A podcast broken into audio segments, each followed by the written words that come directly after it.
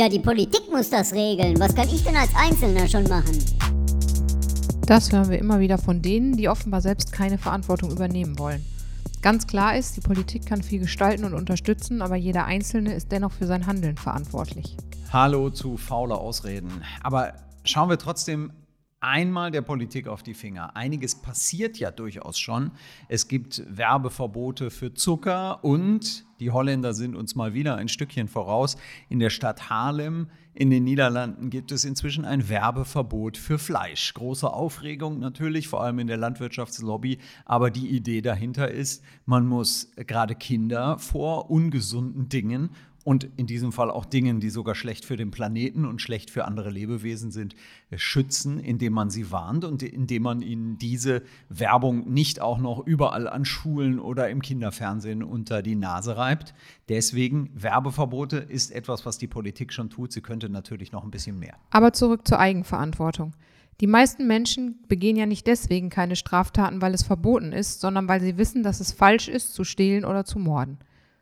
Heißt bei der Ernährung, Wer nicht mehr die Augen davor verschließt, wie falsch es mit dem Blick auf den Wert anderer Lebewesen oder das Klima oder auch die eigene Gesundheit ist, tierische Produkte zu essen, lässt es einfach und schiebt die Verantwortung nicht auf die Politik. Und genau darum geht es ja. Wenn man ganz laut auf die da oben schimpfen kann, dann muss man sich nicht damit beschäftigen, was man selbst ändern kann.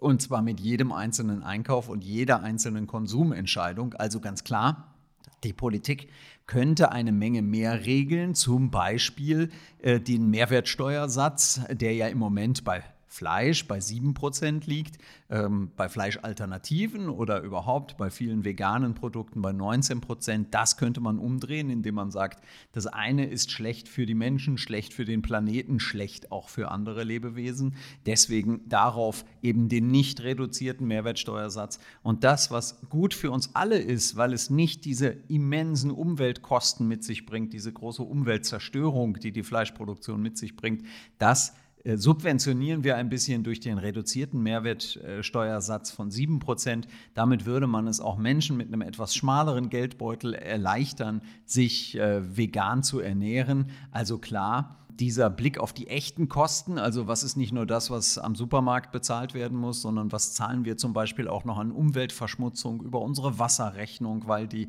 Futtermittelproduktion die ganzen Böden versaut und so weiter. Das wäre ein Riesenschritt hin zu etwas mehr Ehrlichkeit. Die Politik hat also noch einiges auf ihrem Aufgabenzettel, aber das ist eben keine Ausrede, nicht selbst als erstes etwas zu tun, nämlich auf äh, tierische Produkte zu verzichten.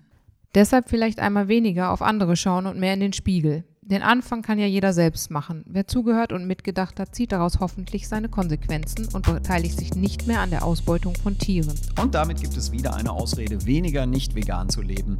Vielen Dank fürs Zuhören und bis zum nächsten Mal.